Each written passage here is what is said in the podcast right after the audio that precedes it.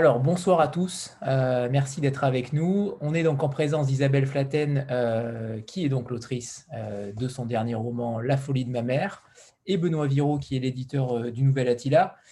Et donc, on va commencer. déjà, merci d'être là à tous les deux.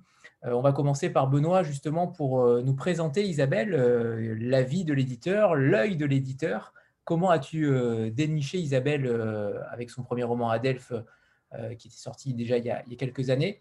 Euh, pourquoi avoir décidé de continuer l'aventure avec elle déjà Et comment l'as-tu connue? Alors, tu as, le tu as le micro coupé, euh, Benoît. C'est bon. J'ai rencontré Isabelle là où on s'attend le moins à rencontrer un auteur. C'est sur un salon, sur un salon du livre. Et euh, pour ceux qui se rappellent de l'émission avec Gauze, c'est également sur un salon que j'avais euh, que j'avais débusqué le manuscrit de Gauze. Là, c'est le plus quasiment le plus petit salon de la vie littéraire en France. Il, se situe tous les ans au Pouliguen, euh, en Loire-Atlantique, et c'est vraiment un salon de l'édition indépendante organisé par une, j'allais dire une troupe, parce que j'aime bien ce côté un peu théâtral et hyper militant qu'ils ont. C'est une association qui milite à longueur d'année dans les collèges et les lycées pour la visibilité de la petite édition.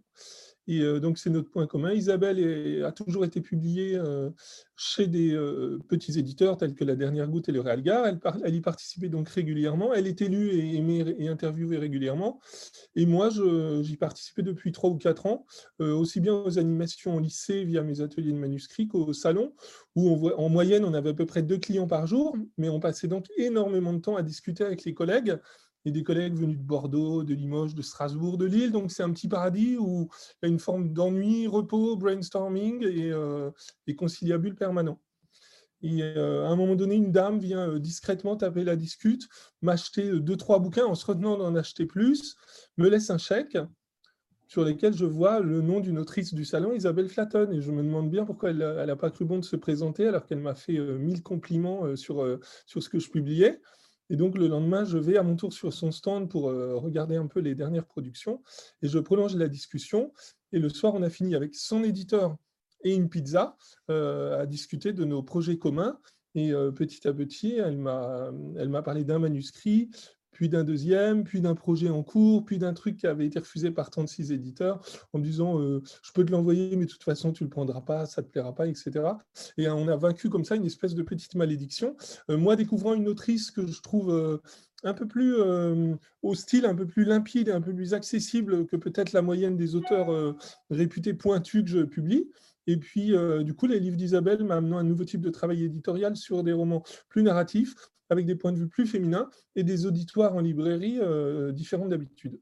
Et donc, ça a été une, révolution euh, narrative, une joie, euh, un exercice d'éditeur un peu différent, et puis une énorme stimulation de poursuivre avec Isabelle, qui est certainement une des autrices, je pense à égalité avec Jérôme Bacelli, les plus prolifiques de la maison d'édition, puisqu'elle écrit en moyenne un manuscrit par an.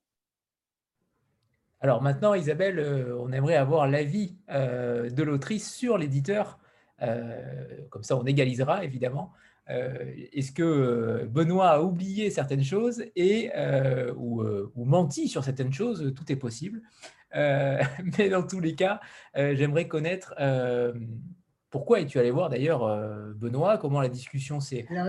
En préambule, si tu permets, Anthony, je dirais déjà merci beaucoup de m'accueillir et que, deuxièmement, je suis très contente de voir des, personnes là avec qui j'ai communiqué euh, par message et dont on n'avait jamais vu le visage. Voilà, ça, ça c'est vraiment chouette. Ça, c'était le préambule. Ensuite, euh, oui, Benoît, euh, il n'a pas dit, enfin, je crois qu'on n'a pas tout à fait la même version des faits. Je commencerai par dire qu'il était 3 heures du matin, que ce n'était pas des pizzas, mais des crêpes qu'on mangeait. Tu te souviens, Benoît? Vaguement. Et ça, c'est un détail. Et qu'à un moment, on avait, il faut, pour être, s'il faut être vraiment honnête, on avait quand même un petit peu bu. Et je lui ai dit, euh, de toute façon, je ne sais pas si je plaisantais ou pas, mais c'était, j'avais, enfin, j'avais déjà lu pas mal de titres euh, publiés au Nouvel Attila, et c'est une maison d'édition que j'admirais vraiment beaucoup. Euh, parce, que je le trouvais audacieux, je trouvais que ces, textes, étaient de qualité et surtout euh, très surprenant. Il avait tout, ce que j'avais lu, j'ai pas lu tout son catalogue, mais m'avait toujours vraiment surprise énormément, stricto sensu, la lectrice que j'étais. Et voilà. Et à un moment, j'ai dit, oh, j'ai un texte, personne n'en veut. Voilà. Je peux dire lequel, Benoît? Oui, bien sûr. Eh il s'agissait d'Adelphes. Voilà. Et il s'agissait donc d'Adelphes. Et puis, euh, notre histoire a commencé. Et depuis, euh, c'est une très belle aventure et je suis très, très heureuse d'être, de figurer au catalogue de Benoît. Parce que avec lui, il y a un, un réel travail d'éditeur. Ça, on n'en doute pas une seule seconde. Euh, sur la, sur la biographie, euh, sur, le, sur la quatrième de couverture, euh, tu es décrite, Isabelle, comme une certaine flemmarde, longtemps flemmarde. J'aimerais véritablement connaître le pourquoi d'ailleurs ces, ces, ces, biographies un petit peu humoristiques. qui, qui compose ça? Est-ce que c'est Benoît? Est-ce que vous êtes évidemment en accord ensemble? Mais, mais pourquoi te caractériser, te, te caractériser, te caractériser pardon, ainsi? Benoît. Généralement, euh, on demande aux auteurs une base euh, biographique. On leur demande, on leur dit qu'avec une petite touche d'humour, c'est pas plus mal. Euh, mais en fait, ça, c'est un peu un principe dans la vie. Je fais pareil avec, mes stagiaires, mes apprentis, et on propose à l'auteur une, formulation après, après laquelle il y a des allers-retours. On, peut, on essaie de faire ça aussi en lien avec la, personnalité de l'auteur. Est-ce que je peux me permettre avec Isabelle, au vu du second degré permanent qui anime euh, son œuvre, je ne me le serais pas forcément permis avec, euh, je sais pas, Mariam Majidi par exemple, qui a pris le parti au départ de, mettre en avant les aspects les plus tragiques de son, de son enfance. Ou voilà. On essaye peut-être euh, encore dans ce qu'on appelle le paratexte. Le paratexte, c'est tout ce qui ne fait pas partie du texte du livre proprement dit. C'est donc soi-disant le domaine réservé de l'éditeur. On essaye de de rajouter un petit peu de cohérence par rapport au, fond du livre, à ce qu'on en a perçu et à ce par quoi on aimerait bien appâter le, lecteur. En l'occurrence, Isabelle ne communiquait très très peu de choses sur sa biographie. Je pense que c'est bizarre, ça va lui faire bizarre de l'entendre, mais c'est l'une des autrices sur lesquelles je sais le, le moins de choses. Je connais toute son histoire récente, mais quasiment rien de son histoire ancienne. Je connais son histoire à partir du moment où elle a commencé à écrire, et je ne connais pas son ancienne vie. Très bien. Euh, justement, euh, Isabelle, le lien est parfait sur, euh, ce texte-là, La folie de ma mère. Qui est ce jeu? Qui est ce jeu? Voilà. Alors, je, ne sais pas trop comment interpréter les propos de Benoît, parce qu'en en fait, il dit qu'il sait rien de ma vie. Je viens d'aller lui écrire. non, non, mais je plaisante. Mais bien sûr, ce jeu, est-ce que la question est ce, est-ce que vous est-ce que tu demandes clairement si ce texte est autobiographique? Pas forcément, puisque je pense que tu ne t'en caches pas, pas, euh, pas, immensément. Donc euh, non, je, pense qu'il est autobiographique, bien sûr, mais, euh, mais quelle est cette, pourquoi déjà avoir voulu mettre cette première personne du singulier en avant? Pourquoi avoir voulu adresser ce livre à ta mère? Alors au départ, au départ, la première version de ce texte était à la troisième personne du singulier. Et il n'était pas question d'utiliser euh, ni je ni tu. Et euh, euh, là, je, je bégayais un petit peu, enfin bref, je l'ai soumis tel quel à, Benoît. Et il m'a dit, ça ne fonctionne pas. Et je, je, savais au fond de moi qu'il avait raison. Ça ne fonctionnait pas. Il y avait quelque chose qui ne sonnait pas juste et euh, j'ai écrit une deuxième version où j'ai essayé de, je ne sais pas trop comment l'appeler, euh, j'ai travaillé par scène, essayé de faire un petit peu quelque chose de plus cinématographique, euh, des scénarios. Bon, ça fonctionnait pas vraiment non plus. Et à un moment, mon éditeur qui, à qui rien n'échappe m'a dit assume. Et je crois qu'il avait raison. en assumant réellement, euh, ça a été, le texte s'est déroulé euh, vraiment euh, spontanément et puis c'était voilà. En fait, au départ, j'avais un problème avec ça parce que moi, je m'étais toujours promis de ne jamais écrire quoi que ce soit d'autobiographique. Pour une raison j'ignore, je, ne voulais absolument pas qu'on dise. je, suis pourtant une lectrice d'autofiction, hein, mais je voulais pas. Ça, non. Et je ne sais pas, je peux pas. Benoît m'a forcé, voilà, c'est tout ce que j'ai à dire. Non, pas du tout, hein, c'est pas vrai. Mais à un moment, j'ai toujours su que dans ma propre histoire, il y avait de la matière romanesque. J'avais vraiment un matériau là à exploiter. Je tournais autour dans mes livres précédents de manière consciente ou inconsciente. Euh, pour ceux qui ont déjà lu Adèle, il y avait un moment euh, un personnage euh, blanche qui basculait dans une forme de folie. Il y avait déjà la question de la filiation qui était abordée. Et je crois que vraiment, souvent des auteurs disent, j'ai entendu dire des, des auteurs disent, ce livre s'est imposé à moi. Et c'est quelque chose que je ne comprenais pas. Enfin, pas parce que je, je non, je, moi j'avais toujours l'impression que j'étais maître de ce que j'allais écrire jusqu'à ce livre, où là vraiment j'ai compris réellement ce que ça voulait dire qu'un livre s'impose à un moment donné. Il est temps, c'est le moment. Et, vous savez, et je ne peux pas aller beaucoup plus loin dans l'explication. Il fallait que j'écrive ce livre-là parce que tout était réuni pour le faire. C'était le bon moment. Voilà. Je ne sais pas si j'ai bien répondu à ta question, mais... Si, bien sûr. Euh, euh, Benoît, je sais que tu as un, amour immodéré pour euh, les pitchs de livres. J'aimerais que pour ceux qui ne l'ont pas encore lu, tu puisses en faire le pitch, même si c'est loin d'être évident, mais au minimum expliquer comment, comment l'histoire se déroule, sans en dévoiler davantage, bien sûr, mais, mais au moins que ceux qui ne l'ont pas encore lu puissent, puissent le découvrir. Mon amour pour les pitchs a été contraint et forcé par le, fonctionnement de la diffusion et de mes représentants de, commerce. Sans ça, moi, j'aurais préféré des lectures intégrales des livres à chaque rencontre. disons que quand je vais en librairie et que je veux attirer l'attention sur la folie de ma mère, je dis, je dis, je, dis ou je dis pas que c'est la vie de l'auteur, mais en tout cas, je commence toujours par dire, c'est l'histoire d'une jeune fille qui est arrivée à, à l'adolescence, à 18 ans, découvre que son père n'est pas son père. Et euh, quand elle se retourne vers sa mère pour connaître le, fond de la vérité, à chaque fois qu'elle pose la question, sa mère lui répond non pas par le silence, mais par un nom et une histoire différente.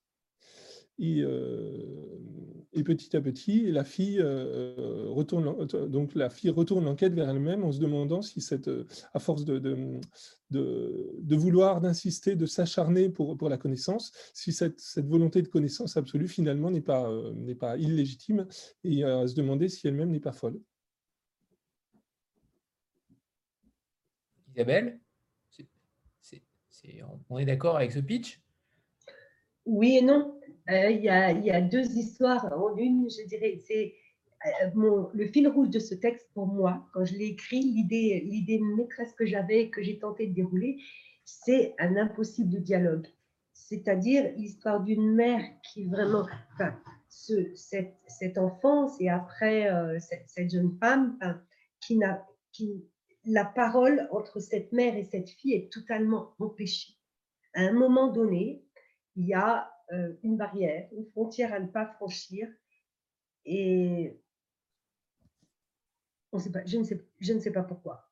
Et voilà, il y a une forme de... de, et c'est au fil de, des années que la fille va découvrir pourquoi il est impossible euh, de, de parler avec cette mère. D'une part parce que il y, a, deux temps pour moi vraiment euh, que j'ai tout à fait dissocié. Il y a l'enfance de la fille où la parole donc euh, ne, peut pas vraiment, enfin, peut pas dialoguer avec sa mère parce que sa mère lui ment, mais la fille ne sait pas pourquoi. Donc il y a plein de questions qu'elle lui pose ou des situations qui sont gênantes. Il y a, le malaise est palpable de manière régulière, mais il n'est pas nommé mais la fille le sent profondément. Donc voilà, elle fait marche arrière ou elle, se tait surtout. En fait, elle se tait toujours. Et puis après, euh, quand la fille est, jeune femme, euh, sa mère euh, bah, est malade. j'aime bien ce terme de folie. Elle devient folle. Pour moi, c'est pas quelque chose de, péjoratif. Je, crois que je le préfère au terme de maladie mentale. elle était folle, oui, elle était, alors on, appelle ça, à l'époque, on appelait ça maniaco-dépressive. maintenant on appelle ça bipolaire. Après, je crois qu'il y a différents, pour ceux qui connaissent, ou s'il y a un psychiatre sur la toile, je ne sais pas, il y a différents stades dans cette maladie. Elle était vraiment euh, dans un stade très, très élevé. Voilà. Et donc, ce dialogue qui a toujours été impossible, là, le devient, euh, enfin, là, c'est l'entendement, qui, il n'y a plus rien qui existe, parce que la mère est, totalement hors d'attente. Elle est complètement enfermée dans, ses fantasmes, dans sa paranoïa, dans euh, parfois une forme de schizophrénie. Je le dis très vite pour dire à quel point. Euh, et donc là, elle est totalement inaccessible. Il n'y a même plus ce qui, euh, quand elles étaient enfants, enfin quand la fille était enfant, les liait malgré tout, enfin, tout ce qui n'était pas des sujets d'ordre entre guillemets personnel. Je ne sais pas si je m'exprime très bien. Benoît, si je dis des, tu vois, c'est pas très clair, vas-y, s'il te plaît, euh, tu vois, euh, précise mon propos parce que je suis mal à l'oral. C'est un livre par excellence où les, euh, où les lecteurs nous, nous, font découvrir aussi des interprétations. C'est un livre tellement épuré euh, je pense vraiment Isabelle a de toute façon d'emblée un style euh, un peu à, l'os, c'est travailler jusqu'à l'os où euh, il y a beaucoup de pudeur, mais si j'ose dire, elle l'a vraiment surtravaillé par rapport à d'habitude.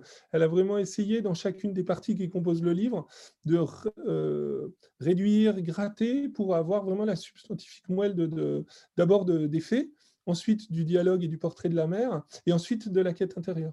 Et le travail qu'on a fait ensemble, c'est juste ce petit travail d'édification où le livre se présente finalement avec des piliers progressifs. Euh, donc cette partie qui est un peu la biographie de l'enfance, le, parcours de l'enfance, euh, avec une, forme de, naïveté ou d'innocence ou d'incertitude, mais constitutive, normale, puis les progrès de la maladie de la mère, puis le, doute euh, qui ronge, la fille. Et du coup, les différentes étapes traduisent bien les différentes étapes du dialogue, euh, dialogue rêvé, dialogue impossible et monologue final.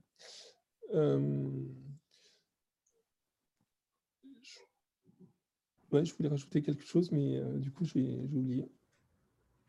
Moi, je veux bien. Non, on ne lève pas la main, mais je ne sais pas comment ça fonctionne, moi, ces trucs. Eh bien, quand, dit, quand Benoît dit que euh, c'est vrai que l'écriture que j'ai choisie pour euh, illustrer ce propos-là, c'est une écriture, bon, c'est à l'os, et très épurée. Mais c'est quelque chose que, d'un point de vue vraiment littéraire, j'aime beaucoup. J'ai euh, j'ai une grande confiance en mon lecteur ou potentiel lecteur. Je n'ai pas besoin de tout lui dire. Euh, je, je, lui suggère, il sait lire entre les lignes, il est capable de se raconter sa propre histoire en parallèle de la mienne, d'y trouver ce que j'ai. Pour, moi, c'est quelque chose qui, à, quoi je pense.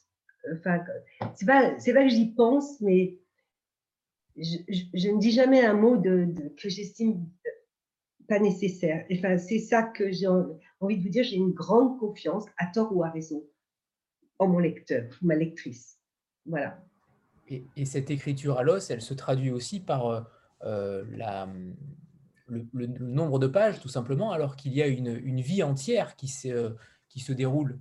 Euh, les événements se succèdent extrêmement rapidement et, tu es arrivé à, tout simplement écrire sur une vie entière euh, sans euh, aller trop dans les détails, sans, euh, sans raconter, de faire des digressions sans cesse, comme beaucoup font. Tu écris véritablement droit au but.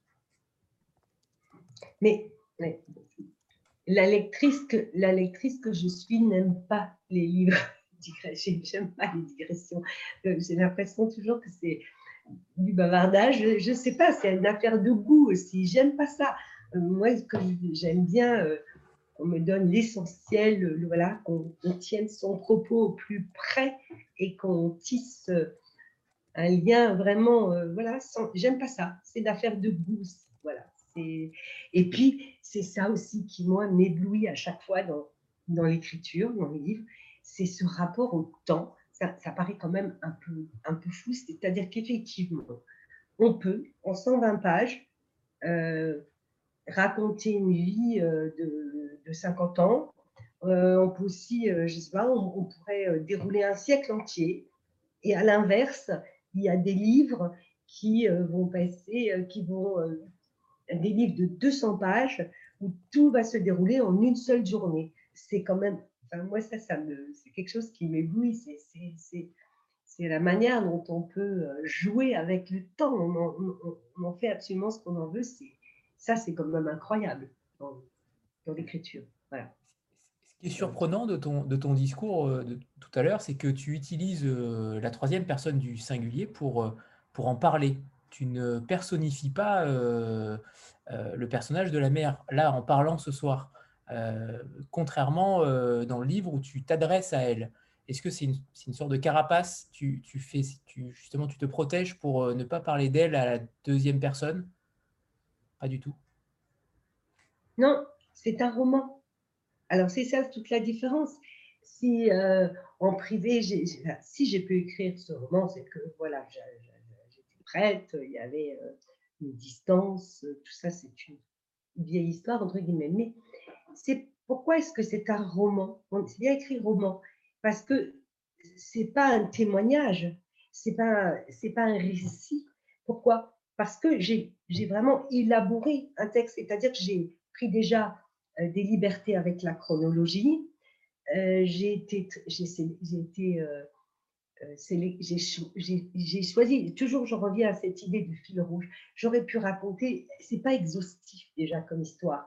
J'aurais pu raconter une toute autre histoire. J'aurais pu vous faire, faire un portrait de la mère en racontant la femme merveilleuse qu'elle a été. C'est vraiment une question d'option. J'aurais pu vous parler de, cette femme qui s'était affranchie de son milieu parce qu'elle venait d'un milieu euh, euh, très, très strict, catholique. Euh, elle était enfermée dans des carcans moraux et des principes mais, inimaginables maintenant pour notre temps. Et elle s'est affranchie de tout ça. Et c'était une femme très courageuse. C'est une femme qui a aussi élevé deux enfants seule. Je crois que, je ne sais pas si on, projette la, la, difficulté que ça représente. C'est une femme qui... Surtout à l'époque. Qui était, pour l'époque, euh, c'est une femme qui était euh, dans les années, euh, fin des années 50, fille mère. Je ne sais pas si ça parle encore à des jeunes femmes là qui sont dans l'écran. C'était, c'était à l'époque abominable. C'était une honte absolue. de la même manière que quand on était je ne sais pas, divorcé. Enfin, je crois que plus personne peut imaginer euh, à quel point on était euh, blâmé, euh, méprisé, enfin à quel point c'était voilà. Donc j'aurais pu vous raconter cette histoire-là aussi, et elle aurait été tout aussi vraie. Donc c'est ça le roman. Le roman, c'est de choisir une option, de dire de, de quoi on va parler, et et puis, donc, j'ai pris des libertés avec la chronologie. Parfois, euh, en réalité, il y a des choses qui se sont passées, par exemple, des épisodes de vacances. J'en ai regroupé, j'ai fait du deux en un pour pas répéter. Ce qui était important, c'était vraiment euh, de décrire euh, la, souffrance ou cette. C'est aussi évidemment un roman sur la souffrance, et la souffrance de la mère en tout premier parce que c'est un sujet qui me tient euh, vraiment. Euh, enfin, c'est une horreur, je ne sais pas comment le dire. et l'impuissance. Donc, quand on est face à ça, l'impuissance face à une personne hors d'atteinte, malade, et c'est quelque chose. Je l'ai déjà dit, vous savez, euh, si vous avez lu Yoga d'Emmanuel Carrère, ah, je vois Taël qui fait oui. Ben voilà. Donc, Emmanuel Carrère, il est bipolaire. Et euh, lui, à la différence de la mère du roman, il accepte qu'il est malade. Il, euh, le dit et tente de se soigner. Et il n'a pas de mots pour décrire ça. Il dit c'est un enfer. Et euh, il ne peut pas aller au-delà. Il dit il n'y a pas de mots pour décrire cet enfer. Donc, je, je saurais plus répéter sa phrase exactement, donc, mais, mais, elle, je l'ai retenue parce qu'il a dit Je vais en inventer un, c'est immémorable. Voilà. Et c'est cet enfer-là que j'ai voulu approcher aussi. Et, et, et le fait qu'on soit tous démunis face à ça. les gens, l'entourage, la médecine, la psychiatrie est quand même euh, tout le monde tâtonne, tout le monde tente des choses et finalement on ne sait pas guérir évidemment. Mais il n'y a pas de reproche. Mais c'était tenter d'approcher ça, cette souffrance-là, au plus près. Alors on en parlera tout à l'heure.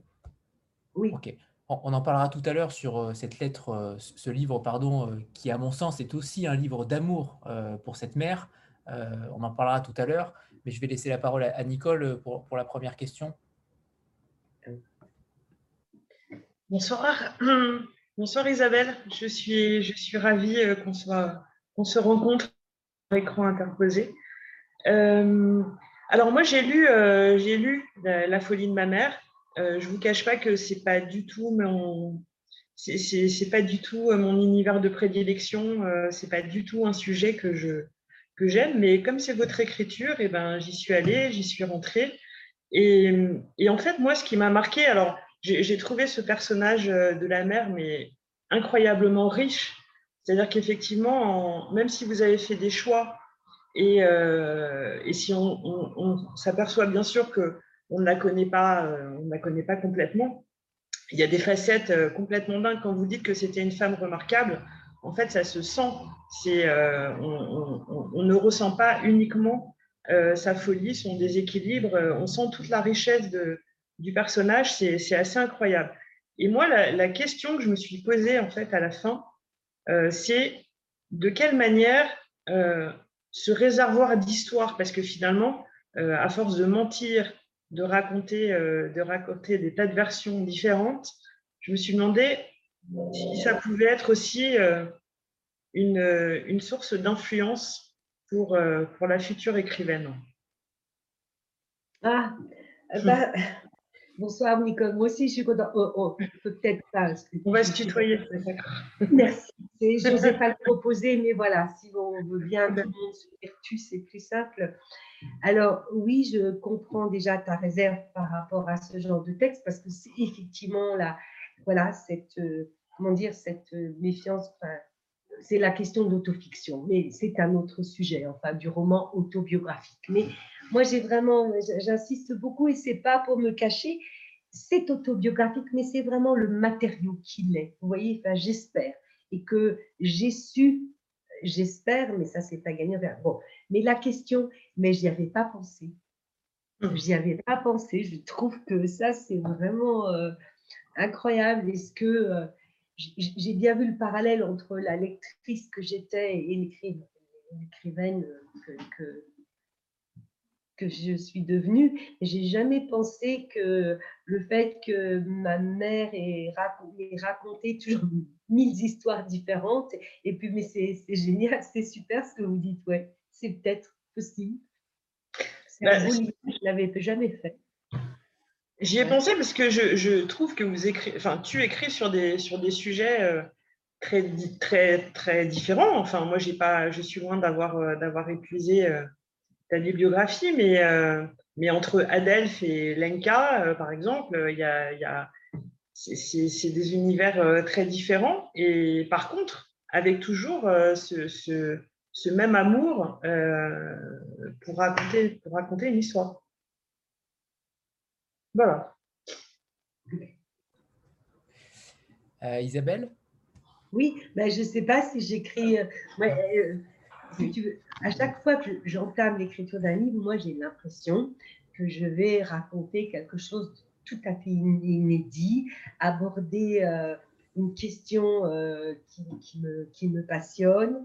Et a posteriori, une fois que je me dis, mais en fait, j'ai l'impression que j'écris toujours le même livre. Il y a toujours un lien commun entre les livres. C'est-à-dire que le dénominateur commun entre tous mes textes, et c'est absolument involontaire, c'est tous des personnages empêchés. À un moment donné, ils sont empêchés. Euh, rattrapés par leur passé, par exemple Lenka, euh, et puis empêchés d'être pleinement, enfin je ne sais pas ce que ça veut dire, être pleinement soi-même, personne ne l'est. Et on voit, et mais euh, je, ne je suis pas la mieux placée pour répondre à ça, en fait. Mais euh, voilà. Alors, Isabelle, l'autre Isabelle, parce qu'il y a deux Isabelle ce soir, c'est pour ça. Bonsoir Isabelle, bonsoir Benoît. C'est la première fois que ça arrive, en effet. Moi, depuis tout à l'heure, ça me fait le même effet dans l'autre sens. Mais je me dis, mais pourquoi Anthony m'interpelle? Mais non, en fait, c'est pas moi. Euh, merci pour cette rencontre, désolée. Euh, alors, moi, j'avais une question. Je fais partie de ceux qui n'ont pas encore lu, le livre.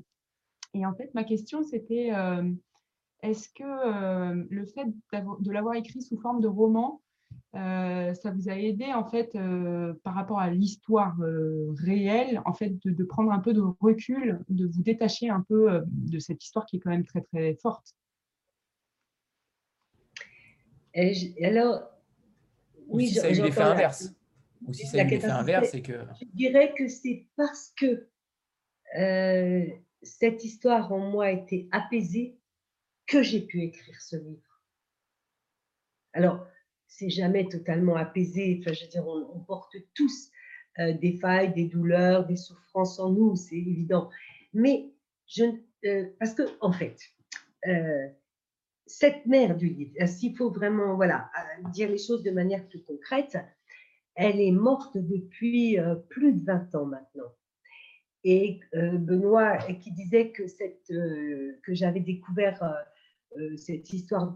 Alors pour ceux qui n'ont pas lu, euh, la mère ment sur sa fille à, euh, propos de l'identité de son père, euh, mais je, là je veux dire je, je ne l'ai pas découvert à 18 ans, mais à 30 ans, ce qui est bien pire. je ne sais pas si c'est pire. Mais donc ça veut dire que vraiment, il y a eu un travail effectué, c'est que c'est parce que c'est totalement apaisé, cette histoire-là, totalement, c'est peut-être fort, mais mise à distance, en tous les cas, que j'ai pu écrire ce livre. Voilà. Céline? C'est l'écriture qui soigne, c'est pas, c'est pas ce texte-là.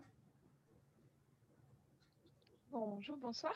Euh, donc moi, j'ai lu votre livre et j'ai euh, particulièrement apprécié notamment les deux premières parties euh, sur justement toute cette relation presque impossible, en tout cas selon les codes classique qu'on met dans une relation mère-fille, mais qui n'empêche euh, qui n'empêche jamais l'amour finalement euh, et la dévotion que, que, la narratrice a pu mettre dans cette relation-là. Donc euh, j'ai vraiment aimé cette partie-là. Et vous y évoquez, ainsi que dans un une espèce de post-face ou épilogue à la fin, à la fin du livre. Alors, ça ne spoile pas, hein, je rassure ceux qui ne l'auraient pas lu. L'existence d'un manuscrit qu'aurait écrit, qu'aurait écrit la mère et qui raconterait la même mmh. histoire, mais de son point de vue euh, à elle, alors avec euh, éventuellement les déviances de, la maladie ou, une partie complètement euh, inventée, etc. Voilà, et donc vous nous parlez de ce texte-là, et, est-ce que vous pouvez nous en raconter l'histoire? Parce qu'elle a l'air assez non, originale Non, non, alors oui, il y a, il y a un malentendu, je crois. Et ce texte-là est un roman qu'a écrit ma mère quand elle était déjà bien malade. Et c'est en aucun cas son histoire. Euh, c'est pas la même histoire du tout qu'elle raconte c'est un roman. Mais ce que moi, j'y ai trouvé dans la lecture, c'est euh, euh, qu'elle y projetait une espèce, une sorte de d'idéal, de vie rêvée qu'elle-même aurait voulu vivre si la vie avait été plus clémente avec elle. Mais c'est en aucun cas quelque chose d'autobiographique. Mais on y retrouve euh, ces fantasmes. Alors, par moments, elle y glisse effectivement des personnages euh, des amants qu'elle a eus et qu'on retrouve dans son texte, mais de manière, euh, si je puis dire, anecdotique. Voyez Voilà. Donc, euh, mais ce que je.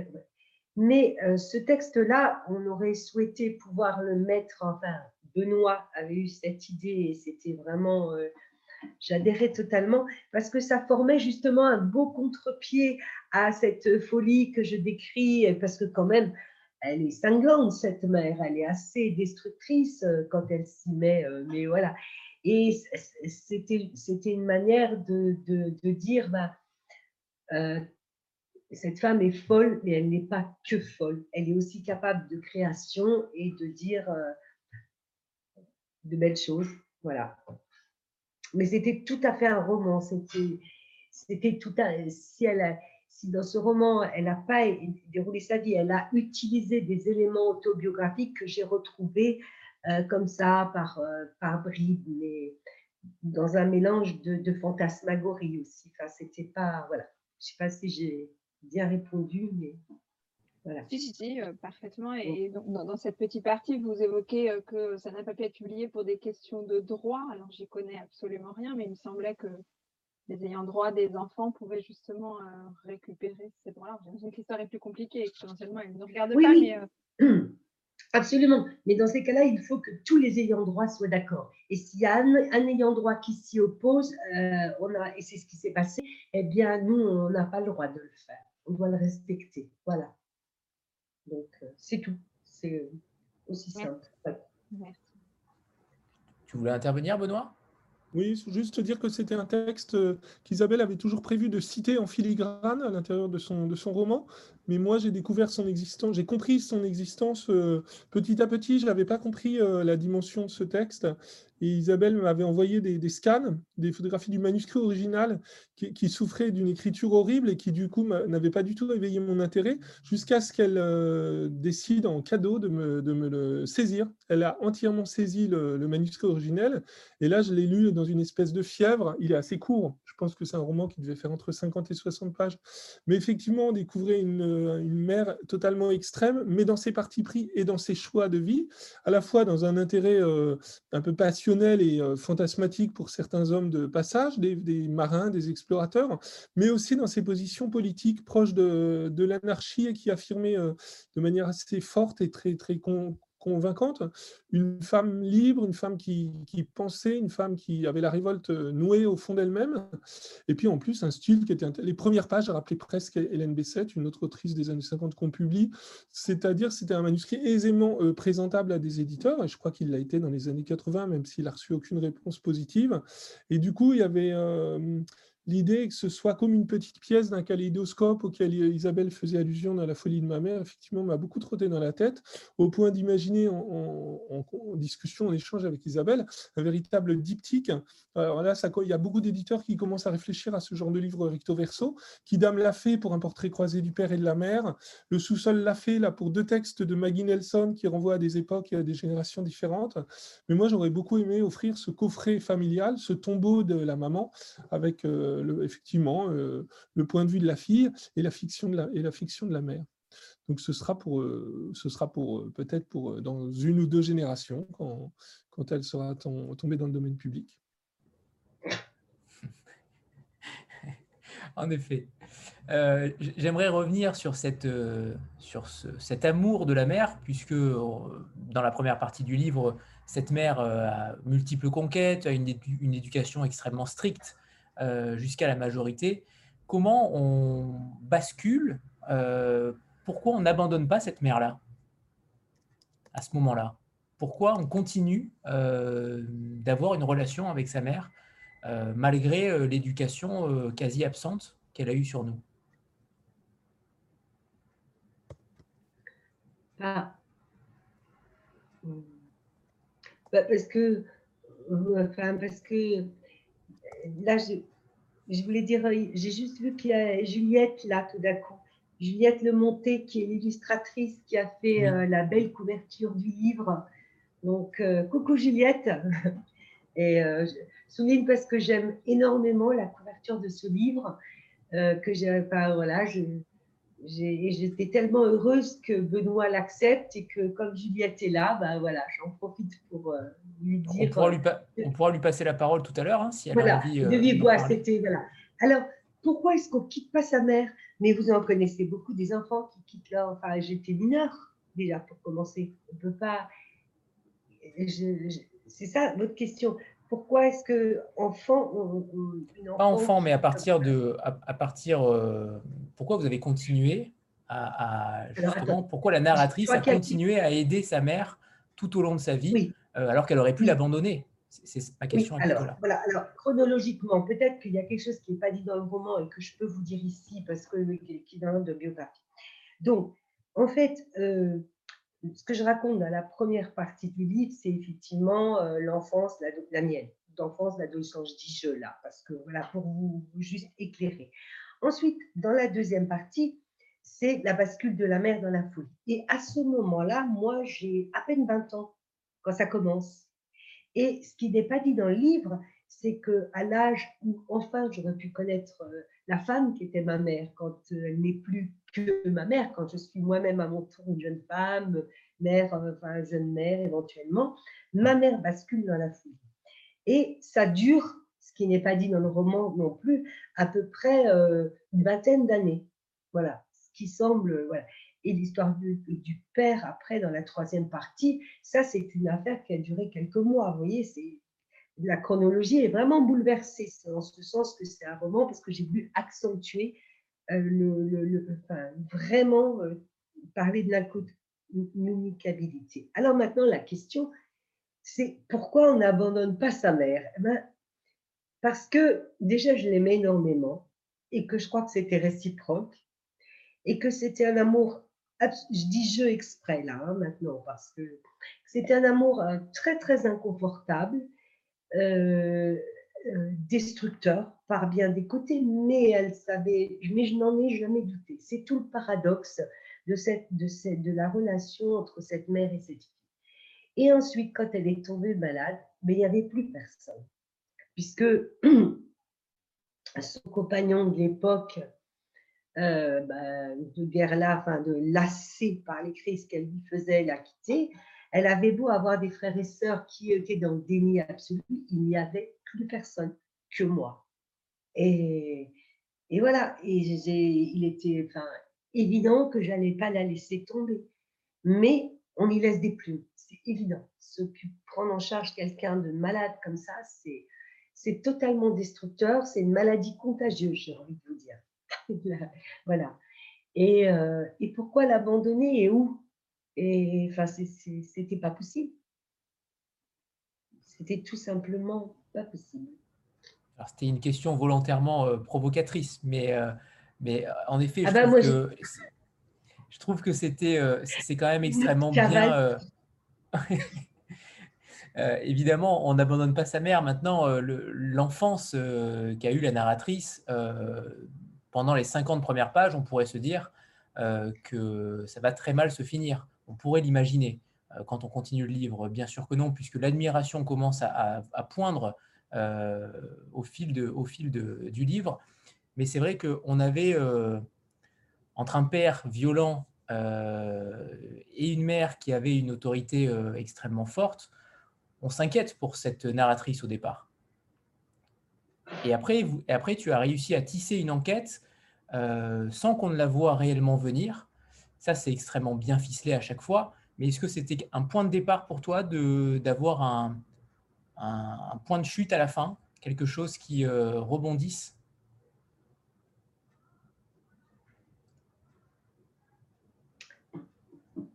Je ne suis pas sûre d'avoir compris la question. Je voulais savoir si, si, l'enquête si que, tu, euh, que tu déroules au fil du livre, euh, c'était quelque chose de, conscient à la base ou au contraire, est-ce que c'est arrivé euh, totalement par inadvertance au moment de l'écriture, pendant l'écriture? Non, non, c'est ça que je voulais raconter. C'est-à-dire que le point de départ de ce livre, c'est OK. ma mère ne m'a jamais parlé. elle, était, elle avait un rapport très ambigu alors, ambivalent à sa fille. Euh, elle était, euh, je ne comprenais rien. Elle était violente et par moments douce. Elle était inconstante. Euh, y avait un sentiment. Enfin, c'est ce que je. Il y avait quelque chose qui qui allait pas. Il y avait pas. moi, j'étais perdue. Je comprenais pas. J'étais pas une enfant difficile. J'essayais de lui plaire et ça marchait jamais. Donc, il y avait une part d'elle-même qui me rejetait profondément et je ne savais pas laquelle. je ne pouvais pas la comprendre et je ne pouvais pas le formuler. Il n'y avait pas de mots posés là-dessus. Et puis, c'est à l'âge adulte que j'ai compris pourquoi. C'est que le fait qu'elle elle-même, ne sachant pas d'où je venais, qui, avec qui elle m'avait fabriqué, elle avait, euh, elle, elle, avait une peur vissée aux entrailles. Elle se demandait chaque jour euh, ce que j'allais devenir. Et puis, euh, tout ça, c'était du domaine de l'inconscient, hein, évidemment. par exemple, je ne sais pas si, on a tous, les, les, jeunes parents là, ou, même, comment dire, là je bafouille, à un moment donné, notre mère ou nos parents nous, nous racontent toujours une anecdote de notre prime enfance. Oh, quand tu avais trois ans, tu te souviens, quand tu avais dit ça, où ils montrent des photos, où, ils, racontent, je ne sais pas, que l'accouchement était difficile, où ils racontent que. Moi, il n'y a jamais eu une seule anecdote à raconter sur ma prime enfance. Donc, c'était bien même pas, jamais. C'était un sujet tabou. Et puis, euh, d'autre part, euh, ma mère, elle avait une aversion pour les nourrissons, pour les bébés. Ça semblait assez étrange, donc euh, voilà. Mais vraiment une aversion. Elle ne comprenait pas l'intérêt, elle trouvait ça. c'est pas qu'elle. On a le droit, hein, moi non plus, je suis pas une fan des, bébés, hein, en général, des enfants, mais elle, c'était vraiment du, de l'aversion. Et c'était, elle a, c'était son rejet qu'elle revivait à chaque fois, à son cauchemar, le fait d'avoir eu un enfant alors qu'elle n'en voulait pas, qu'elle n'avait pas décidé, et que ça a été le drame euh, initial de, de sa vie, quoi, en fait. Tu démarres d'ailleurs le livre en disant que tu découvres ta mère à trois ans. De manière un petit peu satirique, mais, euh, mais en même temps, c'est la vérité. C'est la vérité. Karine?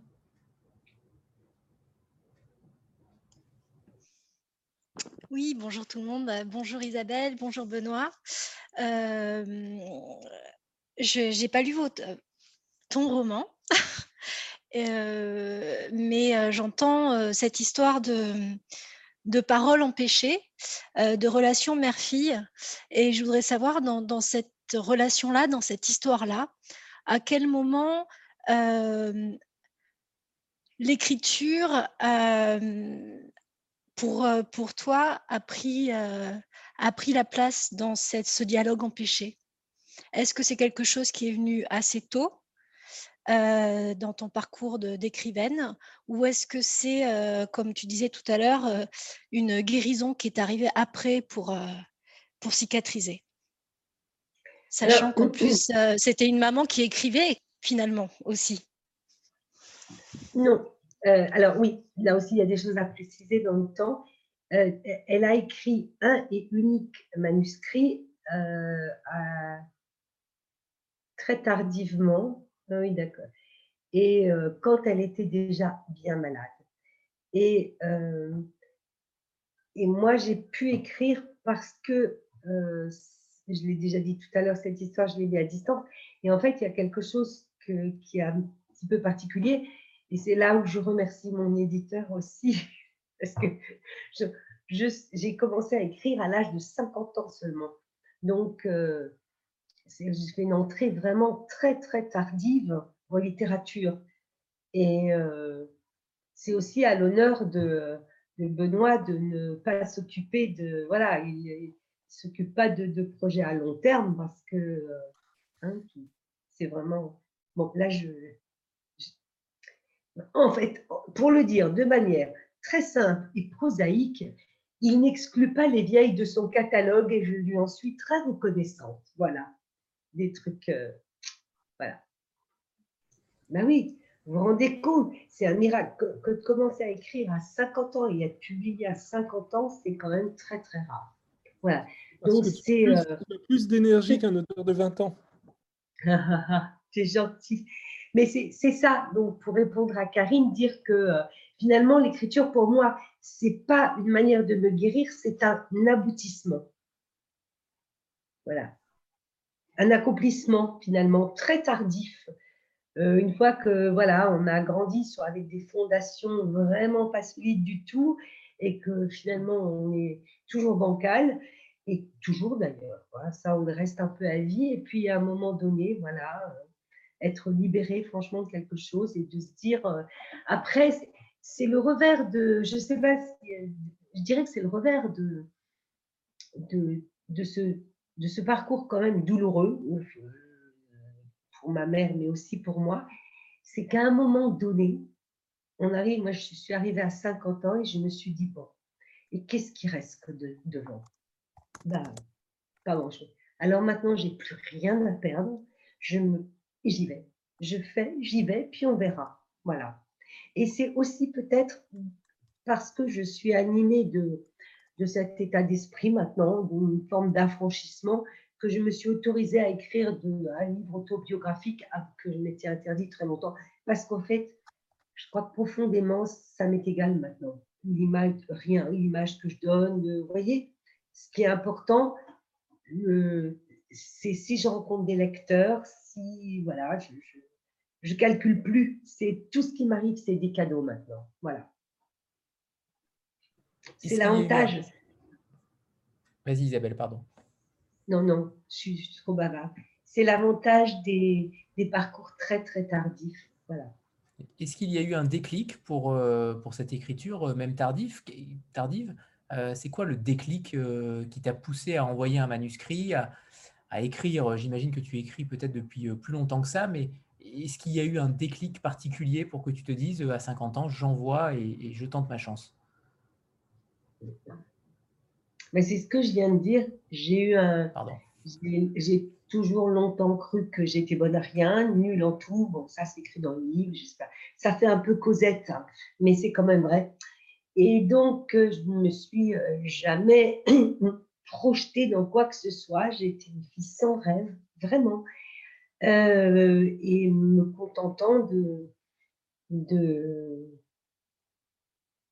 de pas grand-chose en fait, parce que euh, voilà, de, tenir debout, je dirais.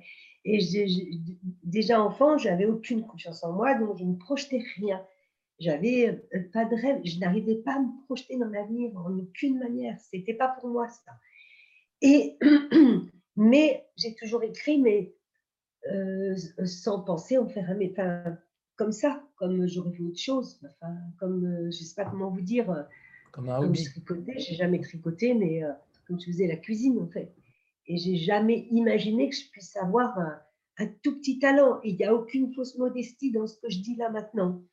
Et puis, euh, pourquoi j'ai écrit mon premier manuscrit vers l'âge de 40 ans, je l'ai envoyé. Il était nul, mais nul, mais c'est honte ce truc-là. Et puis, euh, ah oui, je sais, je peux répondre enfin à votre question.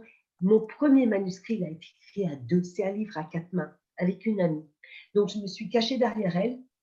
On a écrit un livre par mail, donc c'était pas très sérieux. Voilà. Et c'était un jeu. Et voilà. Et finalement, il a été publié. Et donc là, je me suis dit, ah ouais, peut-être. Voilà, c'est parti, c'est comme ça. Très bien. Euh, Béa Anthony, bonsoir à tous. Bonsoir Isabelle. Je suis ravie de, discuter avec toi enfin en direct, après nos nombreux échanges depuis, euh, depuis ma lecture d'Adelph. Alors pour ceux qui ne l'ont pas lu, lisez Adelph, absolument.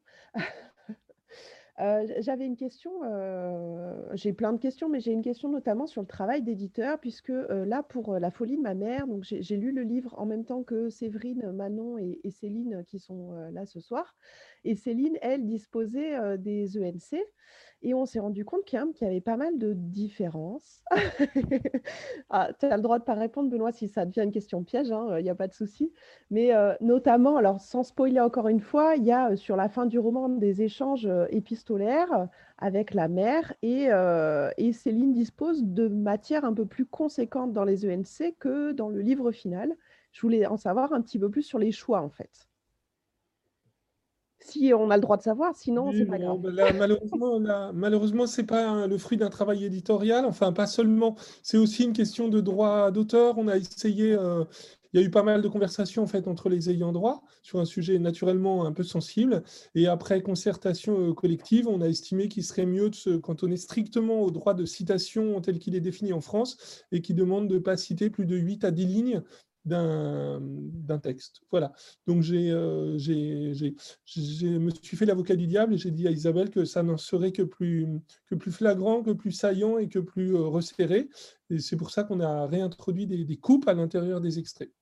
D'accord. Après, moi, très personnellement, ça m'a pas manqué à la lecture. C'est à la fin de notre lecture, quand on a échangé, on s'est rendu compte voilà, que sur les ENC, il y avait plus euh, que, ce que nous, on a bah je vous remercie. J'adore euh, euh, cet exercice de comparaison digne de, détective privé de, l'édition. En plus, pour vous dire la vérité, il y a pas mal, il y a, ça arrive sur quelques auteurs qui aient des différences pas flagrantes, mais pour l'anecdote, quand Gauze a été reçu à la grande librairie pour Debout payer, euh, l'assistant de Bunel avait les épreuves, Bunel avait le vrai livre, et, euh, l'assistant est venu me voir en trompe dans les, coulisses en disant mais là, il y a un truc qui cloche. J'ai dit à François, regarde François, cette chute et cette conclusion, ça ne te donne pas envie de pleurer. Et ils se sont aperçus que ce n'était pas la même chute que les épreuves et dans le vrai livre. Euh, donc parfois, ça peut être effectivement fertile et le fruit d'une histoire intérieure ou d'un remords de dernière minute de l'auteur. Non, mais c'était vraiment intéressant du coup de, voir qu'il y avait eu cette. On, sait qu'il y a un travail d'éditeur et euh, on en est ravi quand il y en a un. Euh, souvent, ce qui fait la différence, pas que, hein, mais qui peut faire la différence entre un livre édité et un livre auto-édité.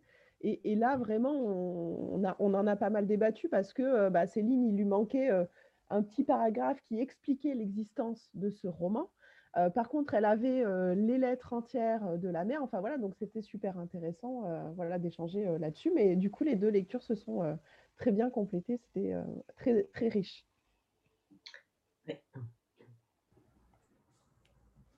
C'est bon, Isabelle? Oui, il y a un problème en fait, c'est-à-dire que quand vous écrivez sur des personnes ayant réellement existé, donc il y avait, alors là, il y a une question d'éthique. Moi, je, je sais, peut-être je changerai d'avis, je ne sais pas, mais jusqu'à présent, quand je vous disais, je ne voulais pas euh, aborder des sujets euh, biographiques ou autobiographiques, et donc, je m'interdis, pour l'instant, je n'écris pas sur des personnes vivantes de mon entourage, sauf avec leur accord, bien évidemment. Mais je ne m'empare pas de la vie des personnes euh, que je connais, je dirais pas, voilà. Et donc là, il y avait le problème dans, dans ce, pour répondre, il y a le problème de l'exposition, ce que j'expose publiquement de la vie de ma mère, en l'occurrence. Alors, comme je l'ai dit tout à l'heure, elle est, décédée depuis plus de 20 ans et je le dis de manière un peu cruelle, mais c'est la vérité, il y, a, il y a plus grand monde qui la connaît. Ensuite, le nom sous lequel je publie n'est absolument pas son nom à elle. Donc voilà, il y a quand même euh, des choses. Mais il reste quelques personnes que ça peut blesser de voir que j'expose ainsi son courrier, etc. Moi, j'y tenais beaucoup à, j'y tenais énormément à insérer ces lettres parce que elles illustrent, c'est des témoignages incroyablement, je crois, c'est vous qui allez me le dire, puissants de ce que peut être le dérèglement mental, à quel point elle est là dans, une, dans un délire euh, profond. Et, ça me semblait vraiment important. Mais voilà, après, il faut faire un peu attention à ne pas exposer euh, trop de choses intimes qui pourraient blesser euh, certaines personnes. Un Benoît, c'est voilà. Je crois que c'est un peu. On voudrait éviter de se retrouver dans la position d'Emmanuel Carrère, parce que pour ceux qui ont suivi quand même euh, des espèces de cas d'espèces hallucinants, et euh, moi, à moi qui me paraissent absurdes avec ma naïveté et mon envie de respecter l'autre, mais je, crois qu'après l'apparition du yoga, la, la femme d'Emmanuel Carrère a révélé qu'il y avait un contrat entre eux qui lui interdisait de l'utiliser comme personnage de fiction ou alors sous certaines conditions et qu'elle délimitait strictement le type de passage qui pouvait être révélé, d'extrait de sa correspondance qui pouvait être révélé et qu'elle a prétendu que le contrat n'avait pas été respecté. Donc on aime bien prendre les devants et les précautions pour euh, ménager l'humain tant qu'il peut l'être. Et alors moi je vais faire un truc euh, plutôt psychanalytique. Je ne sais pas si ça va faire un flop, mais tu vois, la femme d'Emmanuel Carrère, en fait, il a respecté le contrat puisque les seuls moments dans lesquels il le cite dans ce livre, c'est euh, parce qu'il en réfère à des livres antérieurs. Mais c'est un peu la problématique des gens qui, euh, quand vous parlez de votre entourage, que parce qu'ils ne vous l'autorisent pas, vous ne les citez pas, et quand le livre sort, ils s'aperçoivent qu'il n'existe pas dans le livre et ils ne le supportent pas. Donc, ils vont faire des droits de réponse et, euh, et faire en sorte d'exister quand même. Alors, c'est pas méchant ce que je dis, mais c'est quand même un grand classique du genre. Solo. Bon. Voilà. Je crois que j'ai encore dit une bêtise. Excusez-moi, j'espère vraiment, merci de votre indulgence, que je suis un peu plus doué à l'écrit qu'à l'oral parce que là, je le sais, je ne suis pas vraiment, parfois j'écoute des auteurs. J'ai écouté notamment il y a très peu de temps Alice Zeniter, je vais encore, euh, oui, bah oui, qui est merveilleuse quand on l'écoute. Elle est, euh, elle nous emmène en voyage, elle passionne, elle questionne, elle a une, voilà, une, une, décence qui, moi, ça, c'est mon prochain travail, apprendre à parler. Mais c'est pas si facile. ne te dévalorise pas, Isabelle. non, je me non, je me dévalorise pas. Je, le sais, je le dis juste. Et, voilà, et je compte sur mon éditeur pour me donner des cours. Ah, je, sais que Benoît doit partir dans, peu de temps. Euh, est-ce que Benoît, tu peux nous faire un petit euh, check-up des, sorties euh, en cours au Nouvel Attila? Peut-être si, tu... Ah. je suis frustré de ne pas avoir pu m'associer aux, conversations sur Adelph. Je pense qu'Isabelle va dire un mot sur le prochain roman en plus parce qu'elle l'a lu en avant-première. Parfait. Non, c'est une année euh, juste, alors vraiment la minute publicité, merci de me le permettre. C'est une année euh, très particulière, c'est la première fois qu'on publie autant de romans français ou francophones au Nouvel Attila. Il faut se rappeler donc que c'est une maison qui avait commencé par publier des auteurs étrangers et qu'en à peine 10 ans, on a fait 10 chemins, puisque cette année, sur 10 euh, publications, il y aura, ou il y a eu 7, euh, romans, romans français, euh, dont un ou francophone, puisqu'il y a un québécois dans l'affaire, et, 5, et sur ces 7 romanciers, il y a 5 romancières. Il faut savoir aussi que pour des raisons bonnes ou mauvaises, c'est surtout les mecs qui envoient des manuscrits au début quand une maison d'édition met du temps à être repérée. On a mis du temps à recevoir des manuscrits de femmes. On a donc mis du temps à publier des, auteurs euh, féminins, même si la première d'entre elles, Bérangère Cournu, était une fille. La, la, reféminisation du catalogue, pour refléter un peu quand même l'horizon et la vitalité de l'écriture actuelle, elle date d'il y a deux ans à peine. quoi. C'était le virage pris avec euh, l'interlocutrice, euh, Chienne, ah, chienne. voilà. Et là, cette année, pour moi, c'était une. On ne l'a pas du tout fait chercher ni fait exprès. C'était une divine surprise. Mais voilà, on a donc publié La folie de ma mère d'Isabelle. En mars, un premier roman offshore très narratif, euh, très beau sur l'amour entre l'Islande et le Nigeria, de Céline Servet-Picor. Merci beaucoup. Euh, il vient tout juste de sortir. C'est vraiment une magnifique écriture, une magnifique narration et un magnifique roman d'amour et de deuil. Juste après, en avril, sort de Ouria, un roman marocain, Entre les jambes, euh, donc voici les épreuves non corrigées, euh, lues par Isabelle. Et Anthony nous fait la gentillesse de lui faire confiance et d'inviter l'autrice dans, une quinzaine de jours, le jeudi 15, euh, avril. Et puis, et puis en mai, on sort un roman sur une, sur une jeune écrivaine anglaise qui s'appelle Jane Austen. On sort la deuxième vie de Jane Austen de Marie Dollinger, qui sortira donc début mai. Et puis à la rentrée, on a Mariam Majidi. Et au mois d'octobre, voilà, ça, ça, nous fait nos cinq romancières de l'année. C'était euh, c'était assez inattendu, c'est un vrai plaisir. J'aimerais bien que tu dises peut-être un mot sur euh, Ouria qu'on va, qu'on va recevoir, parce que c'est quand même un parcours euh, particulier et un livre assez extrêmement puissant. Donc, je, sais que c'est un de tes euh, gros coups de cœur de l'année. Donc, euh, Isabelle, est-ce que tu veux bien en dire un tout petit mot ah, d'introduction pour me permettre de ne pas monopoliser la parole? Oui, c'est. je vais avoir peur de le détruire. De... J'espère que je vais. Il est magnifique. Euh, c'est une histoire d'une enfance au Maroc et ce, ce, ah, je ne sais pas comment le dire, c'est une, euh, c'est un petit garçon qui se sent fille, voilà, il a le truc, et qui va être élevé, sa mère l'a abandonné, qui va être élevé entre une euh, grand-mère musulmane, marocaine, et un, grand, un grand-père français, un ancien euh, colon, et, qui se sont mariés. Et entre ces deux-là, c'est la guerre. entre les deux grands-parents. Ils se haïssent cordialement. C'est vraiment c'est Signoret et Gavin. C'était quoi le film là? Enfin, c'est terrible. Et surtout, ce qu'elle décrit merveilleusement bien et que moi j'ai adoré, c'est l'hypocrisie de la société marocaine. Benoît rectifie hein, si je dis des bêtises. Et, et, ce conflit des cultures et euh, cette relation absolument euh, incroyable entre le. le enfin, c'est très cruel. Et cet enfant, euh, son identité est niée là, elle ne peut pas en parler, c'est un tabou, vous imaginez bien, je ne sais pas exactement, ça se passe juste, je dirais, il n'y a pas de date, mais à l'issue de la guerre de, euh, non, début des années 60 par là, je ne sais pas exactement quand elle grandit, et euh, elle dépeint un monde dont j'ignorais tout, et c'est incroyable. Et puis elle, ou lui d'abord, et elle, où c'est étrange parce que d'une part, on accepte un petit peu sa différence, sa grand-mère la protège et en même temps lui demande de, de, vivre comme un garçon. Enfin, voilà. À toi, Benoît, tu en parleras beaucoup mieux que moi. C'est un, super livre. C'est Et très, très bien écrit. C'est hyper émouvant en plus d'entendre évidemment euh, cette solidarité entre, entre auteurs. Euh, d'une... On n'ose pas rêver que la maison d'édition devienne une famille, mais dans ces moments-là, il y a vraiment quelque chose qui se noue et qui, est tellement, euh, qui fait tellement ressortir les sensibilités et les complicités de chacun.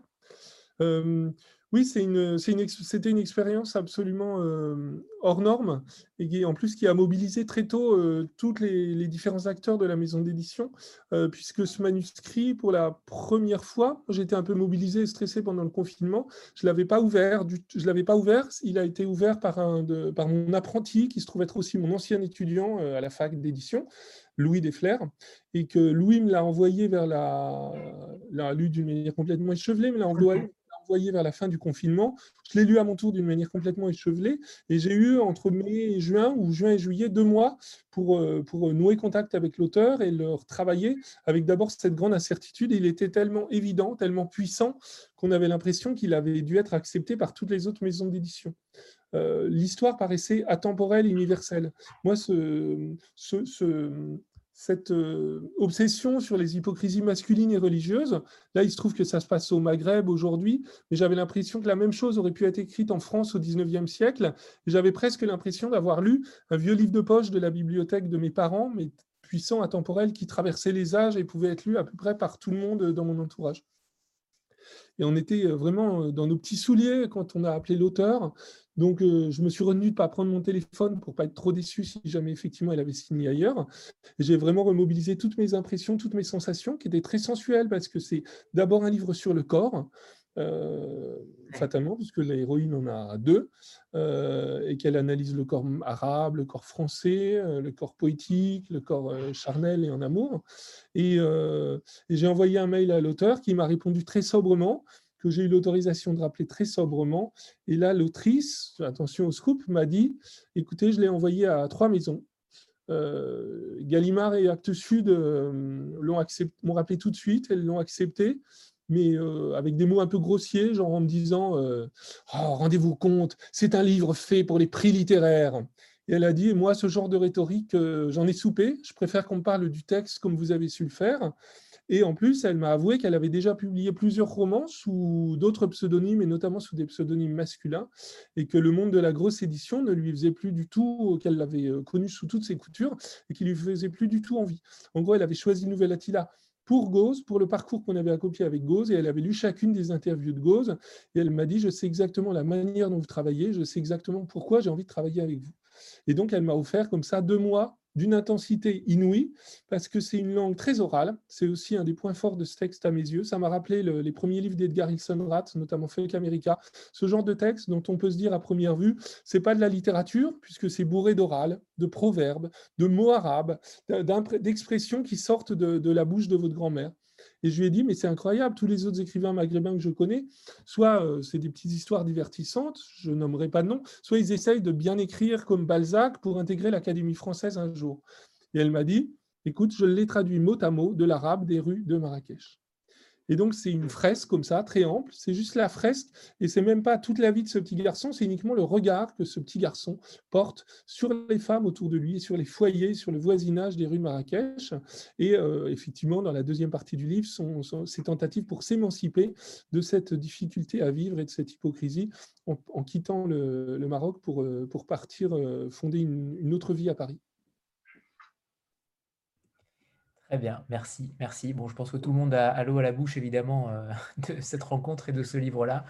Euh, mais on revient sur Isabelle. On revient sur Isabelle. Euh, Séverine, c'est à toi.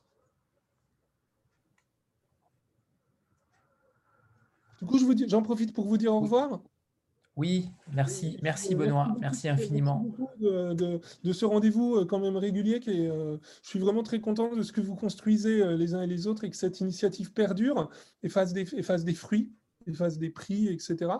Et puis, euh, donc, merci beaucoup de la ronde là, printanière que vous allez offrir à, mes, à, mes à mes autrices euh, chéries. Et donc, portez-vous bien. N'hésitez pas à demander à SP de temps en temps. Très bonne soirée. Merci à toi, Benoît. Merci. Au revoir. Mhm. Séverine, c'est bon? C'est à toi. Oui. Euh, bonsoir Isabelle, ben, ravie de, te rencontrer euh, enfin. Euh, donc j'ai lu La folie de ma mère, le troisième, le troisième Isabelle Flatten que je lis.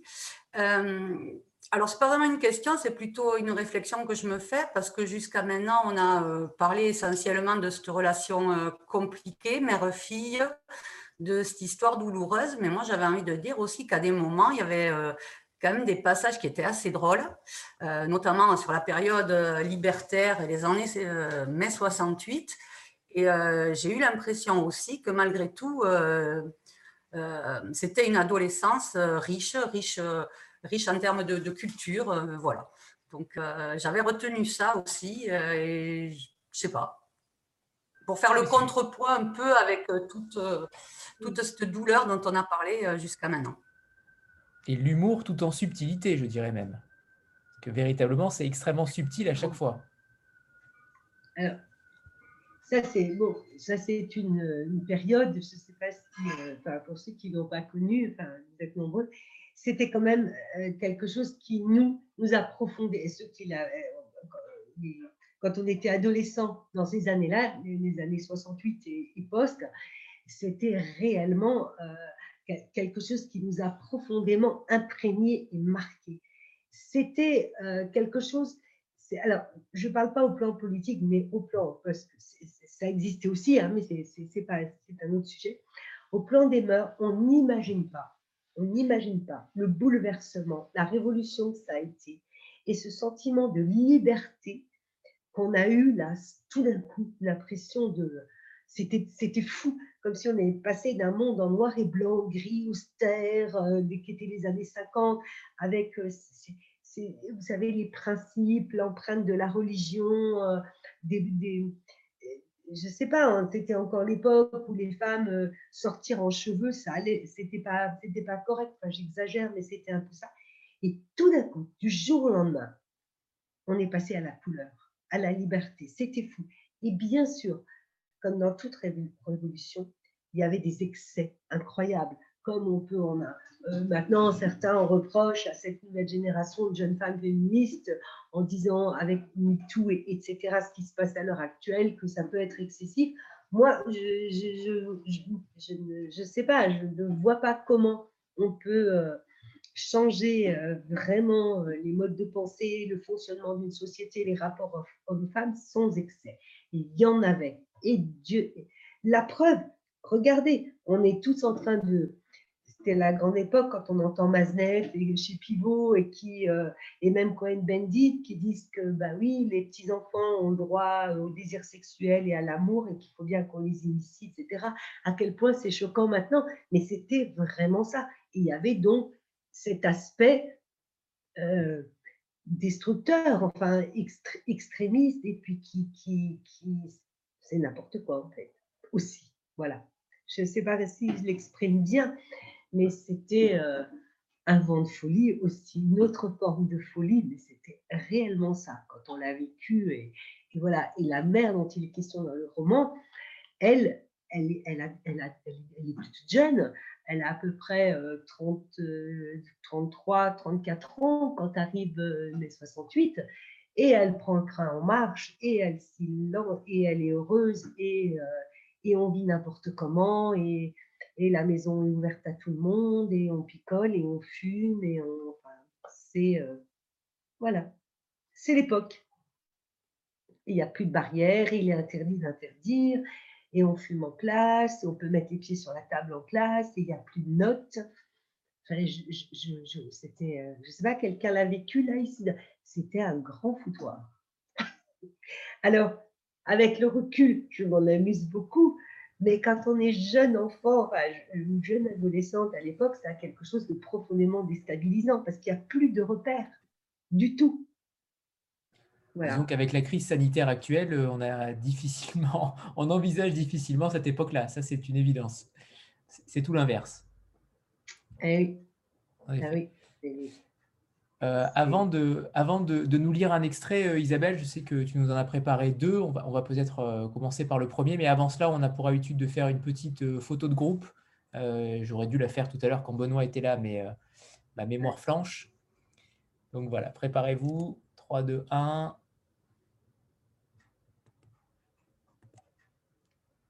Ouais, Séverine, ta, ta, couverture est transparente, mais, c'est bon. Merci. Euh, Isabelle, c'est à toi.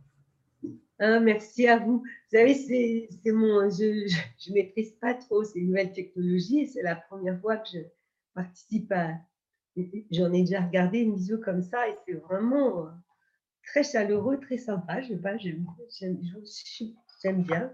Même si... Alors, arrête de bégayer et alors. Je vais vous lire un, petit extrait, ceux qui l'ont lu, euh, sur la littérature, sur le fait que, enfin, ouais, sur ce qui. Donc là, c'est la fille qui parle. J'ai un refuge depuis toute petite, une forteresse. J'habite dans les livres. Tu t'en réjouis et encourages ma passion sans restriction. Le titre de mon plus vieux souvenir est Sans famille d'Hector Malot, un cadeau que tu m'as fait, l'histoire d'un orphelin vagabond. Un geste éloquent ou un message subliminal. L'avenir m'éclairera.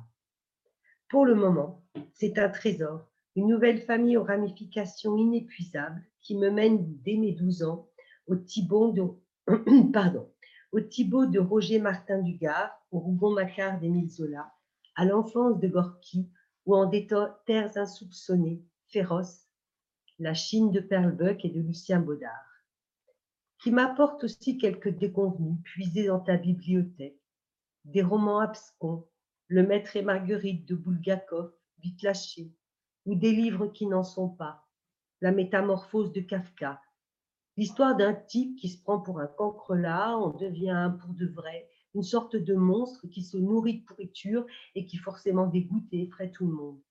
Moi, la première. Je déteste les insectes et ne vois pas l'intérêt de raconter des bêtises pareilles. Dans d'autres romans, comme Madame Bovary ou Anna Karenine, des hommes et des femmes s'embrassent, se déshabillent, et puis plus rien. À la page suivante, ils sont rhabillés et prennent le petit déjeuner. Après, ils montent à cheval et pour finir, ils la quittent et elle se tue. Je me promets de ne jamais tomber amoureuse. Mais je lis sans cesse. C'est ma grande aventure. Un frisson au tournant de la première page, souvent l'émerveillement au bout de la route et l'empreinte du voyage qui colle au corps comme une seconde peau. Et il en est toujours ainsi. Les portes des libraires se confondent avec celles du paradis. Voilà. Ça, c'était euh, vous dire euh, que c'est vrai que je me souviens par exemple d'avoir lu La Métamorphose et j'avais euh, de Kafka et j'avais, je sais pas, 12 ou 13 ans. Et la métaphore m'a totalement échappé. Et je comprenais absolument rien à ce livre. N'empêche que je le lisais jusqu'au bout. Et, puis, euh, et puis des livres comme Madame Bovary ou Anna Karenine ont, comment dire, euh, ont été à la base de ma conscience féministe, je dirais parce que c'était c'est ce qui. Béa? Non, mais pardon, en fait, euh, j'ai oublié de rebaisser la main. Je voulais euh, parler avec l'illustratrice, mais euh, j'ai vu qu'elle n'est plus là, donc je, m'en vais discrètement. oh, Juliette Et oui, non, je crois qu'elle est partie, mais elle ne voulait pas trop parler, je crois. mais par contre, Isabelle, est-ce que, est que tu peux en parler C'est une gravure sur zinc, je crois. Euh, de ce que j'ai compris. je ne sais pas, je, peux juste conseiller à tous ceux que ça intéresse d'aller jeter un œil sur son site, en fait. Aller sur Google, Juliette Le Montet. Et euh, enfin, moi, c'est une artiste que, que j'aime vraiment beaucoup, mais c'est une affaire de goût. Je, trouve que j'aime ses couleurs, j'aime. Euh, enfin, ce sont des, des, toiles ou des gravures qui me, qui me parle beaucoup et hein, celle-ci illustrait si parfaitement, euh, s'appelle Emmêlé, le, les désordres intérieurs. Donc, euh, elle a un site qui est très bien fait, on peut avoir un aperçu et, euh, de, tout, de tout son travail. Voilà ce que je peux dire sur Juliette. Et oui, Béa vient de, vient de mettre le lien justement de son site dans le, dans le chat, donc c'est parfait. Oui, alors je vois, vous, vous, parlez en même temps, vous mettez des liens, des trucs. Moi, je ne maîtrise rien du tout là. Non, non, c'est normal. C'est normal. Euh, Isabelle, j'aimerais connaître, euh, alors tout à l'heure, vous aviez parlé euh, de certains auteurs, mais vos influences littéraires, celles qui véritablement vous ont forgé en tant qu'écrivain, en tant qu'autrice, est-ce qu'il y a des auteurs particuliers qui, qui vous ont donné envie d'écrire? D'écrire? Alors, je crois que d'écrire, oui, c'est la littérature contemporaine. C'est quand d'abord j'ai découvert le nouveau roman quand j'étais en fac, mais c'est pas quelque chose que, que, j'aime énormément. Mais ce que j'ai découvert à travers, alors il y a, euh, c'est l'écriture contemporaine et quand je pense à ça, je pense au nouveau roman, je pense à Marguerite Duras, bien sûr, à Annie Ernaux, son écriture blanche, comme elle l'appelle, clinique, euh, à Camille Laurence, à euh, enfin, toute, cette génération de femmes-là qui euh, euh, quand j'ai découvert ça, j'ai découvert qu'on pouvait écrire d'une autre manière que, construire un roman, une autre forme euh, que, justement les romans réalistes que je disais à l'époque, et même russes, Tolstoï. voilà. Et là, tout d'un coup, j'ai découvert un monde de liberté où je me suis dit, mais alors tout est possible, absolument tout. Il n'y a pas besoin d'être Balzac ou d'écrire comme Balzac euh, pour, euh, et, là, c'est ça qui m'a donné vraiment envie d'écrire. Je me dis, mais donc on peut aussi inventer la forme, mais c'est génial. Et donc, pas, pas d'écrivain en particulier? Non. Ok. Non, tous. Je crois que tous les auteurs, tous les auteurs sont de grands lecteurs. Et l'influence est multiple et euh, je ne connais pas d'auteurs qui lisent pas je crois. D'accord. Euh, pourquoi avoir. On n'a pas parlé encore du titre, euh, La folie de ma mère, qui pour ceux qui l'ont lu évidemment est, évident, mais euh, est-ce que le titre était définitif? Est-ce que, vous l'avez, est-ce que tu l'as travaillé avec Benoît? Est-ce que, Comment ça s'est passé par rapport au titre? Alors le titre, c'est souvent quelque chose de très difficile. Alors parfois, il, arrive, il vient spontanément. Et on sait qu'il est, que c'est celui-ci du premier coup.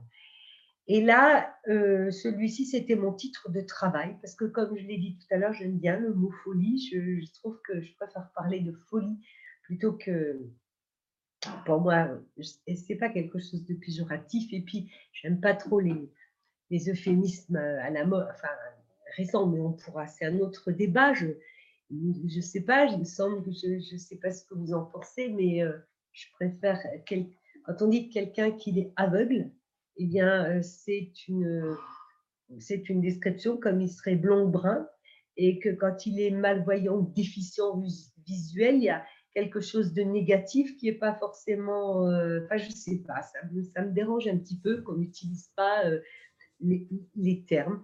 Et la folie, c'est la folie. Et je trouve ça joli, enfin, c'est cruel, mais c'est... Donc, je l'ai soumis à Benoît et qui me dit, oula, alors, Benoît, enfin, là, il serait mieux, serait mieux qu'il réponde, mais en général, si vous avez étudié son catalogue, il a des titres qui ne, vraiment qui, a priori, n'ont aucun rapport avec le contenu, avec le texte. Il se fait un plaisir de faire ça.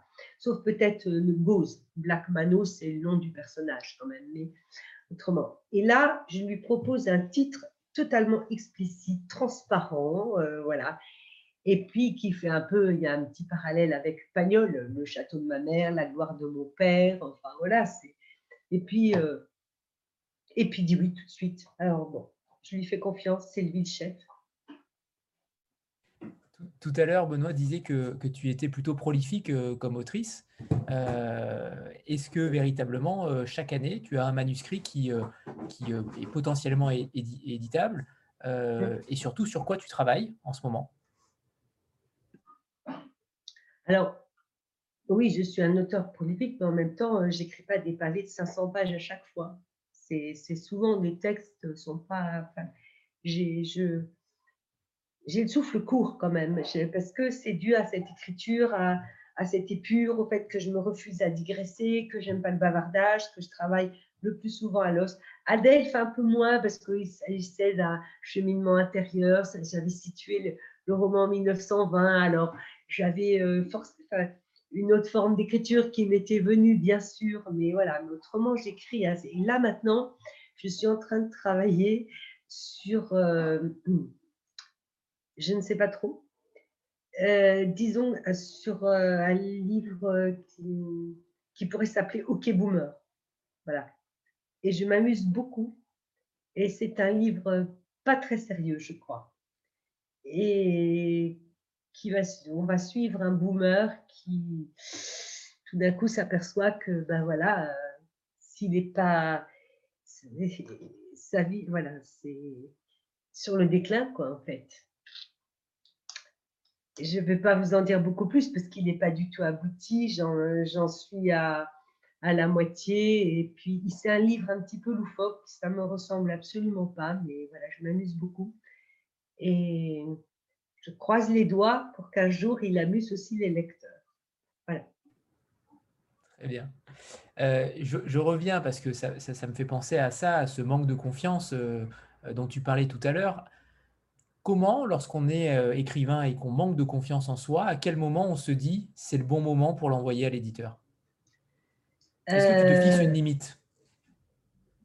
Oui. Euh, j'ai une fois que j'ai travaillé, travaillé, retravaillé mon texte, etc., à un moment donné, moi, je sais, là, je ne peux pas aller plus loin. Il est abouti. Je suis allée aussi loin que possible dans aussi bien le fond, la forme, le propos. Et moi, j'ai le sentiment que je suis vraiment au bout de mon travail. Et c'est là que l'éditeur intervient et parfois, on recommence tout. Et c'est ça qui est formidable. Mais en fait, moi, mes éditeurs, ils m'ont tiré vers le haut. Je ne vais pas aller jusqu'à dire que c'est eux qui m'ont appris à écrire, mais si, je je m'auto-éditerai jamais.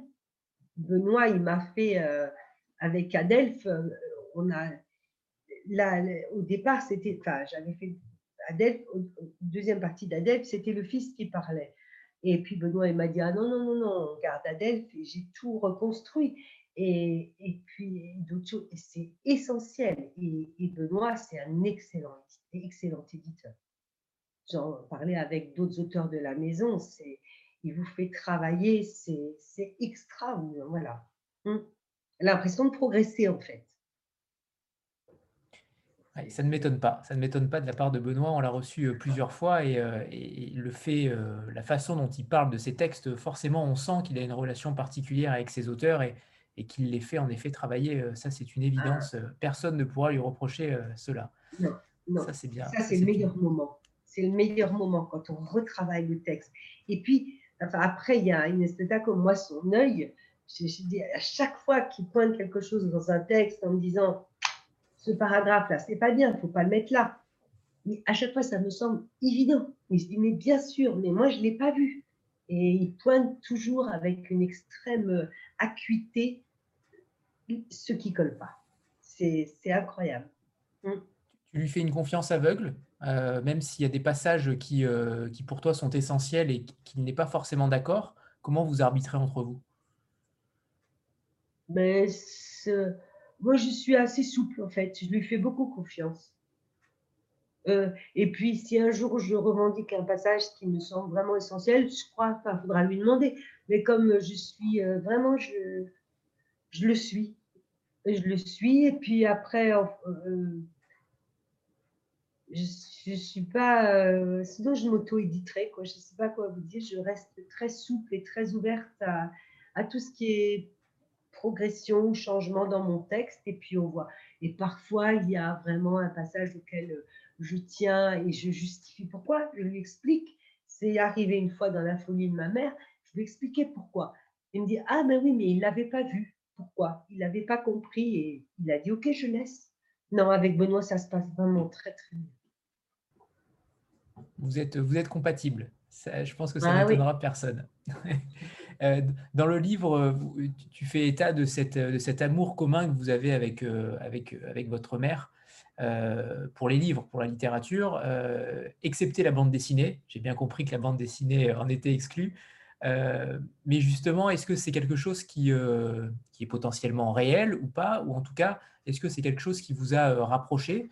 Est-ce que c'est la, petite chose commune? Parce que c'est vrai que on ne voit pas forcément de choses communes dans le livre entre vous. est-ce que c'est le, lien qui a permis aussi de, de garder ça? Oui. Oui, oui, c'est le. Oui, oui c'est tu me vous vois là tout d'un coup, je ne sais pas comment. Non, je, non, non, non, non, je ne sais plus parfois. Non, non, je te tutoie, c'est bon, promis. D'accord.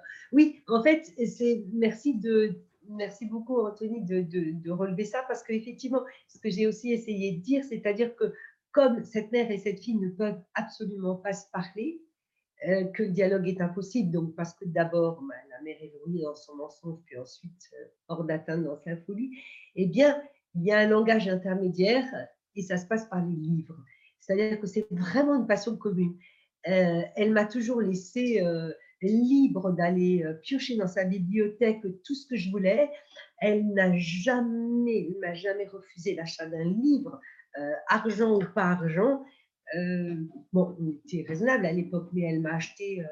si je voulais Alice détective, je, oh, ben, je pouvais aller l'acheter elle a été d'une générosité incroyable concernant l'achat des livres. Par contre, les bébés, à l'époque, c'était interdit. Interdit, c'était de la, sous-littérature. Vous n'imaginez pas à quel point. Il n'y avait pas de différence entre lire une BD et lire, euh, je ne sais pas moi, Salut les copains ou Mademoiselle Ashton, ça vous dit quelque chose ces titres-là, non? Un peu. Après, certains le pensent encore aujourd'hui, donc euh, à l'époque, évidemment, bien plus, euh, j'imagine. Mais est-ce qu'il y a un livre qu'elle vous a, euh, qu'elle t'a offert ou que tu as acheté qui a une, particularité, une, un sentiment, une affection particulière pour un livre qui te fait penser à elle? Oui, mais parce que j'ai encore l'objet, en fait. C'est Anna Karenine en version je peux partir une, demi demi seconde? Bien sûr, bien sûr. Ça se fait pas. Je reviens tout de suite. Je vais chercher. Anna Karenine en version originale, c'est osé quand même. On va voir, on va voir si c'est le cas. Voilà, c'est bête, mais puisque tu poses la question, je l'ai. Donc c'est le seul, voilà, ça, je ne sais pas si ça se voit bien, c'est Anna Karenine, dans, en édition de 1957, et euh, qui était effectivement dans la bibliothèque maternelle, et je ne sais pas pourquoi, c'est le seul, le seul objet qui me reste. C'est incroyable. Et je me souviens parfaitement euh, d'avoir passé, euh, je ne sais pas combien de temps, presque un été, à dévorer ce livre-là. Voilà. Oui, ça, c'est un livre qui m'a vraiment marqué j'avais le sentiment de découvrir un monde, comme, euh, comme dans les Rougon Macquart à l'époque. On découvre, enfin, c'était dingue, éblouissant de découvrir le, ce milieu-là, la, Russie, euh, enfin, c'était fou. Euh, moi, ça m'a beaucoup, beaucoup marqué ce livre. Très bien. Parfait. alors, si personne n'a d'autres questions, on va peut-être finir par la lecture du deuxième extrait. Isabelle. On passe de Karénine à Flatène. C'est parfait. Ouais, ça c'est un peu. Qu'est-ce que j'avais prévu? Eh bien, je bien sûr, j'arrive. Je ne trouve plus. Euh, non, mais je ne trouve plus. Mais alors, c'est le, début de la deuxième partie. Donc là où on passe à, après l'enfance, ben, donc le tu, évidemment, pour ceux qui n'ont pas lu le livre, s'adresse à la mère. Tu as mis longtemps à réussir ta mort, mais un jour tu y es parvenu. De ce dimanche, je me souviens comme d'un premier pas dans le désert. Ce n'était pourtant pas une surprise. Tu flirtais avec le crépuscule depuis des années. La vie t'insupportait. Mais je ne voulais rien savoir de ta fin. Un enfant réclame sa mère jusqu'à son dernier souffle. Par moments, je souhaitais tout de même que tu disparaisses. À l'aube de la cinquantaine, tu es méconnaissable, invivable, une toxine qui gangrène chaque instant. tu passes du coq à l'âne, du rire au noir et du matin au soir sans raison. Tu râles beaucoup, un rien t'agace. Tu as sans cesse des choses à redire sur l'existence. Au début, je pense à une chute d'hormones. Mais un jour, tu débarques chez moi comme une rescapée de la tombe, le regard terreux, les poignets recouverts de gros pansements. Ce matin, au réveil, le ciel avait la couleur de l'horreur et t'a englouti. Tu n'avais plus la force de continuer. Puis tu as changé d'avis et sorti de la baignoire et te voilà. C'est ta première mort. On dirait du cinéma. Je ne sais pas quoi faire. Je fais un café. Voilà. C'est pas. Je suis pas très sympa de finir sur ce genre de notes. Merci, merci Isabelle.